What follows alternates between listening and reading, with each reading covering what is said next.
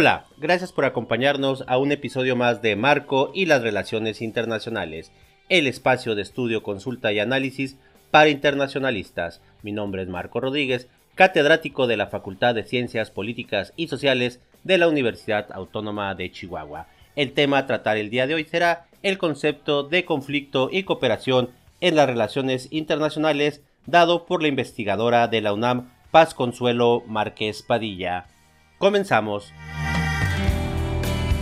Diversas teorías de las relaciones internacionales han tratado de explicar el conflicto o la cooperación en el contexto internacional pero al subrayar uno, han subestimado a la otra. Aquí se propone dar la misma relevancia a ambos aspectos e intentar que se comprendan mejor. John Rawls establece principios específicos para la justicia en el contexto internacional, que resultan problemáticos por la forma en que los selecciona, ya que no considera a todos los países iguales, como si lo hace con los individuos en el caso de la estructura básica de la sociedad. La propuesta que aquí se presenta para el contexto internacional contempla a todos los países como iguales y nos ayuda a entender por qué a veces cooperan y otras veces entran en conflicto, cuando actúan conforme a las restricciones de una construcción hipotética para instrumentar acciones colectivas, entonces se estabilizan y se ordenan. Por lo tanto, sus decisiones son legítimas y pueden considerarse como justas, promoviéndose con ello la paz y la cooperación. En las relaciones internacionales existe una perenne tensión entre el conflicto y la cooperación. Las principales teorías en este campo se caracterizan por poner el acento en uno de estos componentes. Mientras las llamadas teorías realistas enfatizan el conflicto, los institucionalistas subrayan la cooperación. Si bien este tipo de teorías contiene elementos fundamentales en ambos lados del espectro, al destacar uno termina por subestimar al otro. Esto es, cuando los realistas se centran en el conflicto, las luchas de poder y la inevitabilidad de la guerra. Deja sin explicar los grandes momentos de cooperación entre los países, como la época final de la Guerra Fría, y cuando los llamados institucionalistas se centran en la cooperación, las instituciones comunes y la paz. Olvidan los momentos de tensión, agresión, inseguridad, conflicto, desorden y guerra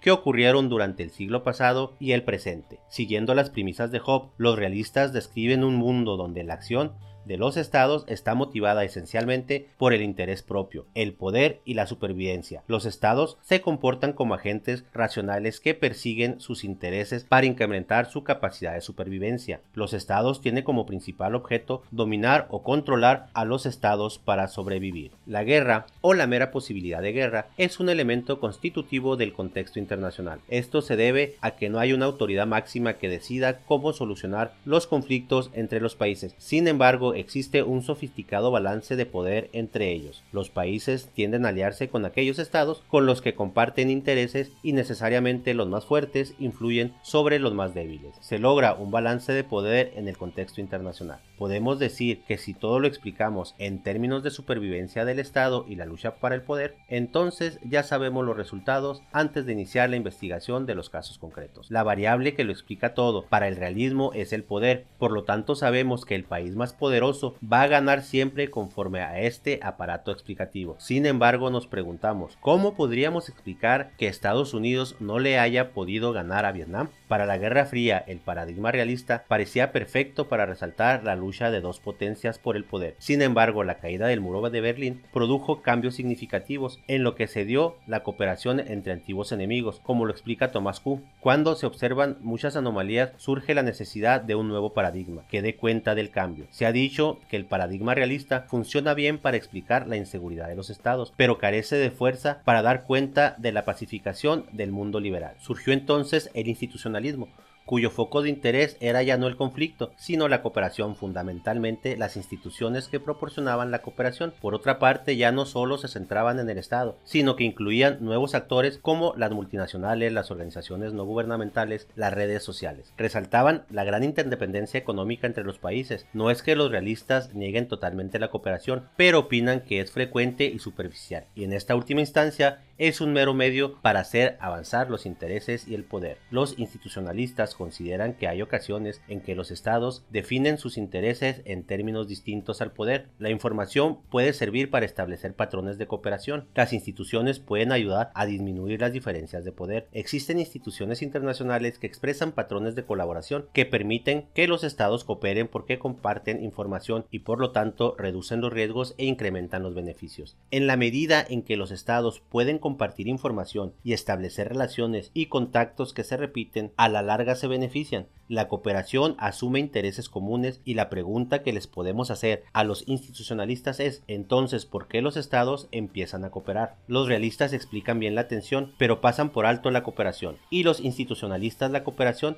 más subestiman el conflicto. Ninguna de las dos posiciones parece abarcar la totalidad del espectro necesario que media entre el conflicto y la cooperación. Finalmente, ambas teorías adolecen de un elemento explicativo que dé cuenta de por qué hay ocasiones en que los países, a pesar de sus distintos intereses, cooperan en el caso de los realistas y de por qué se pasa del conflicto a la cooperación en el caso de los institucionalistas. A ambas teorías les hace falta el aparato que explique tanto de los riesgos del conflicto como de los beneficios de la cooperación. Dada la globalidad y los problemas globales, se requieren decisiones binacionales o multinacionales o cuando menos soluciones conjuntas, ya que los problemas actualmente no respetan las fronteras. Las cuestiones que este artículo pretende explorar es que es necesario que los países cooperen y si es posible, a pesar de las diferencias de poder y los conflictos de intereses, construir un marco normativo mínimo que permita establecer relaciones aceptables para los países o si no, están condenados a la confrontación, las disputas, las injusticias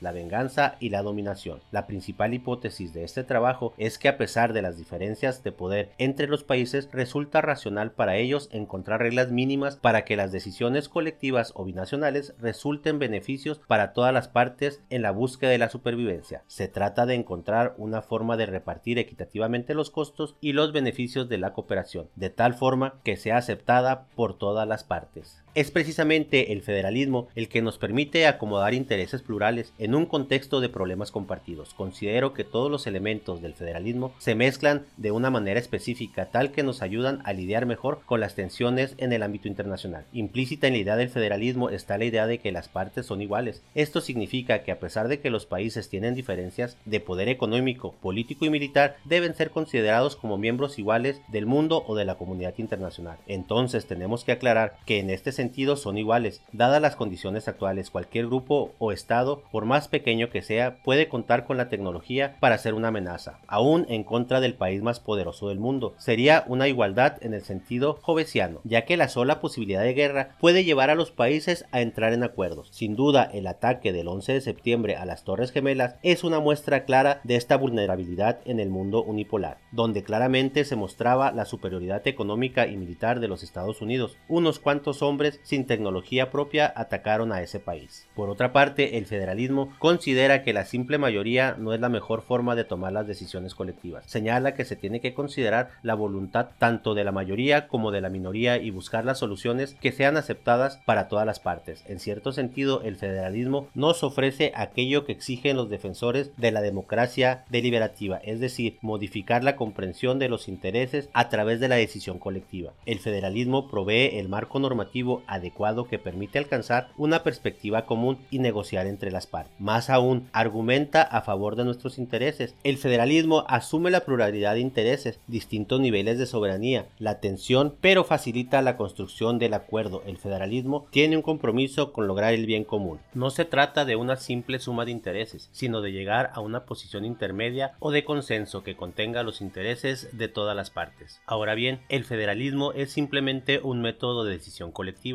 no hay nada intrínseco en sus condiciones que asegure que la decisión se toma en un solo sentido y es la correcta. Para poner un ejemplo, hay autores que argumentan que es precisamente el federalismo el que retrasa los avances del Estado-Nación, al expresar los intereses conservadores locales. Por otra parte, hay autores que consideran que en el nivel local surgen los más interesantes laboratorios de experimentos sociales que producen los cambios a nivel nacional. Si bien es necesario que se asuma el marco normativo del federalismo para para la propuesta, este no es suficiente, es fundamental que se incluya un candado, de tal forma que el federalismo produzca la solución más adecuada o aceptable para las partes. En su teoría de la justicia, John Rawls formula una construcción hipotética a partir de la cual los individuos elegirán principios que darán forma a la justicia como equidad. Estos principios serán seleccionados por individuos que están preocupados por hacer avanzar sus intereses, dadas las condiciones que se establecen en la posición original, así como sus intereses, su conocimiento y los representantes de los individuos precisamente escogerán dos principios de justicia como solución para asegurar sus fines. Su acuerdo es razonable y dadas ciertas condiciones, resulta ser la única solución al problema que se ha planteado en la posición original. Es un procedimiento de justicia que permite repartir las cargas y los beneficios, ya que hay escasez moderada de recursos. Una característica fundamental de la teoría de la justicia de Raúl es que presenta una teoría liberal que no se desentiende de la igualdad. Si bien el primer principio tiene que ver con los derechos liberales de los individuos, el segundo, aunque acepta la desigualdad, trata de mitigarlas en la medida en que solo las permite cuando son para el beneficio de los individuos menos aventajados de la sociedad. La construcción hipotética de la posición original es un procedimiento de construcción en donde personas racionales o sus representantes sujetos a condiciones razonables adoptan principios para regular la estructura básica de la sociedad. Es un procedimiento equitativo para llegar a principios que son considerados como justos. La estructura básica de la sociedad se entiende en la forma en que las instituciones se unen y asignan derechos y deberes y dividen las ventajas de la cooperación social. En la posición original, los representantes están detrás de un velo grueso de ignorancia, el cual les impedirá tener información sobre los demás que resulte irrelevante para la justicia. Así, no podrán saber su sexo, ni si tienen talento, ni su clase social, ni su religión, ni etnia, tampoco las circunstancias de su sociedad, ni conocimientos históricos. Serán considerados en un sentido jovesiano, es decir, que aún el más débil puede hacer daño al más fuerte. Las partes son racionales, esto es, eligen los principios que mejor convienen a sus intereses aunque no saben su concepción del bien, porque de lo contrario solo tratarían de promover sus intereses y al presentarles diferentes principios de justicia será racional para ellos, dada la estructura de la construcción hipotética, elegir dos principios. Número 1. Todas las personas son iguales en cuanto a exigir un esquema adecuado de derecho y libertades básicos iguales, esquema que es compatible para todos y en el cual se garantiza su valor equitativo a las libertades políticas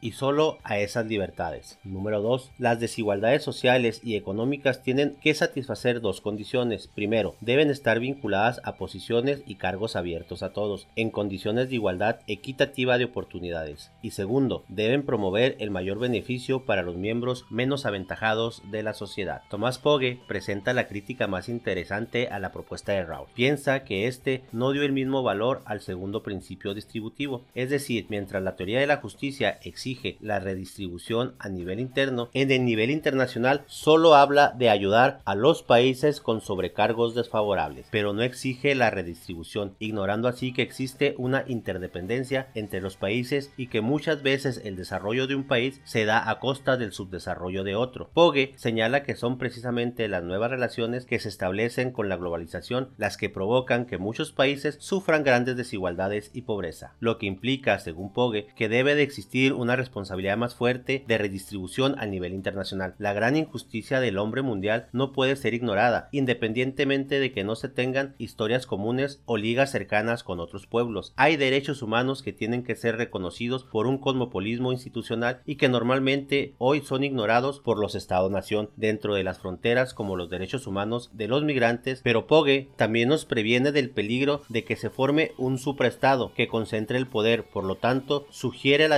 de las soberanías, no un gobierno global, sino una solución intermedia, no concentrados en un Estado. Entre los países hay interdependencias muy significativas que afectan negativamente a los pobres. Debido a que un tercio de los seres humanos mueren de causas relacionadas con la pobreza, es necesario que se lleve a cabo una transformación de las instituciones a nivel internacional para disminuir la desigualdad existente. Pogue propone un impuesto que puede ser del 1% sobre el uso o venta de recursos naturales. Y será a través de las instituciones internacionales que estos recursos económicos se repartan a los países más pobres. En caso de que los líderes caigan en actos de corrupción, se les castigará poniéndoles impuestos a las importaciones o exportaciones de estos países. En la construcción Aquí presentada, a diferencia de Rawls, se incluirá también sociedades proscritas y no liberales. Se les permitirá a las partes tener más información sobre la cultura y la religión, de tal forma que puedan darse cuenta del peso que esta última tiene en ciertas culturas, y se incluirá lo que se puede llamar un candado en el modelo normativo,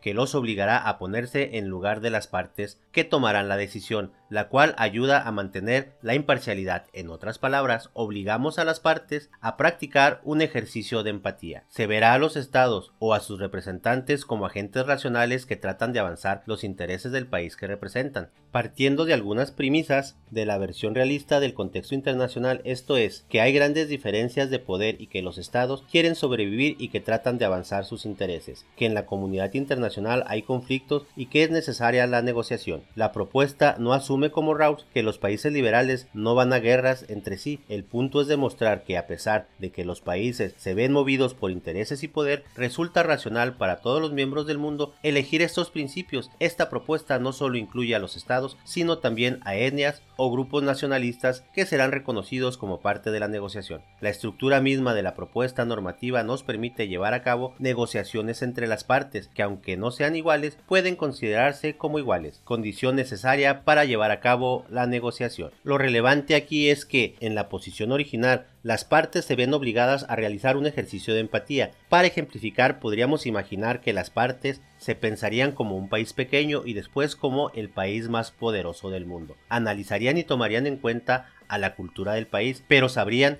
que más tarde tomarían la posición de otro país, sufrirían también de una especie de pérdida de memoria o de identidad así que no sabrían realmente cuál de los dos países son. Finalmente, cuando se levante el velo de la ignorancia, podrán ser o el país más poderoso o el más pequeño. De esta forma, en la construcción misma, se les obliga a considerar realmente los intereses de ambas partes, los cuales estarán en un contexto cultural que deben de conocer. Sabrán que dadas las condiciones de la globalidad y los problemas compartidos, los países tienen que entrar en relaciones independientemente de cuál sea su voluntad. Para resolver los problemas actuales que desconocen las soberanías o las fronteras, se requieren soluciones compartidas con bases en información compartida. El federalismo, como ya dijimos, por sí solo no asegura la mejor de las soluciones. Solo con el candado de empatía obligamos a las partes a realmente considerar las dos posiciones. Así, el federalismo propuesto por RAL y el aquí propuesto difieren en dos sentidos. RAL no incluye a todos los países en el federalismo, en cambio, en la propuesta de este trabajo se ponen restricciones al federalismo, de tal forma que realmente se consideren los intereses de las partes participantes. Esto se logra con la obligación del ejercicio de empatía, es decir, no se parte de que lo local es superior ni de que lo nacional o global es mejor, implica que se puede aprender de los distintos niveles, que no hay soluciones únicas que se pueden imponer a todas las comunidades. Tanto los laboratorios locales pueden ser innovadores como lo nacional o global puede sorprender con soluciones creativas. La posibilidad de que un país o un grupo pequeño de individuos que están en la supercarretera de la información pueden dañar al país más poderoso del mundo. Confirma la atemporalidad del estado de guerra, de todos contra todos. Por tanto, la racionalidad para todos los países es entrar en un acuerdo para salir del círculo de inestabilidad y vulnerabilidad. Dadas las restricciones de la posición original de los países, elegirán dos principios. Número 1. El primero es el principio federalista, que se asume la igualdad de todos los países. El segundo es el principio relacionado con el primero en la extrapolación katiana sobre las personas, según el cual ningún país puede ser utilizado como medio. Estos dos principios son condiciones necesarias, sin embargo resulta indispensable que además los países entren en un juego de empatía de tal forma que sea también suficiente. La relación entre Estados Unidos y México es una de las más complejas en el contexto internacional. Esto se debe a que comparten más de 3.000 kilómetros de frontera y que junto a la primera potencia mundial se encuentra un país en vías de desarrollo. Son muchos los puntos de conflicto, pero también muchos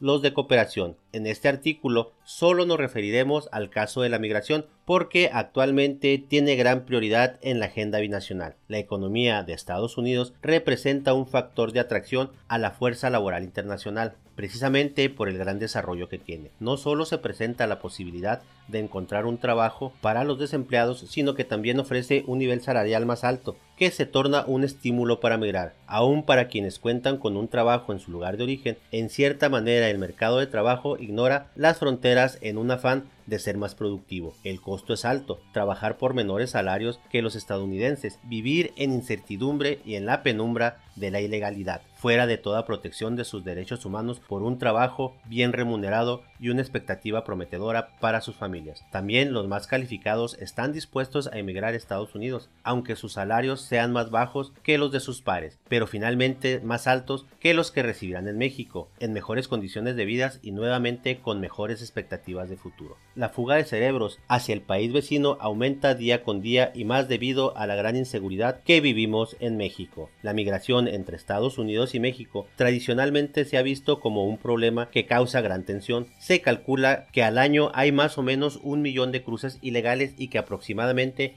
hay 11 millones de indocumentados en Estados Unidos. El diferencial salarial es muy alto. En la agricultura, un trabajador puede ganar en Estados Unidos en una hora lo que un trabajador en México gana al final de un día de jornada laboral. La diferencia salarial puede llegar a ser de 12 a 1. Y así damos por terminado el capítulo del día de hoy.